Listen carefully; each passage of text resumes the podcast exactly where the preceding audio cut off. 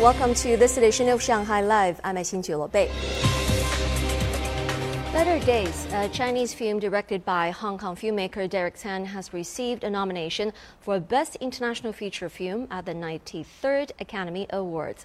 Featuring stars Zhou Dongyu and Yi Qianxi, Better Days puts the spotlight on school bullying and teenage crime. The topic of school bullying struck a strong personal chord with Chinese audiences after its China debut in October of 2019. It's a nationwide problem that has existed for years but was rarely broached in Chinese cinema. The last time a Chinese film was nominated for an Oscar in the Best International Feature Film category was director Zhang Yimou's Hero in 2003.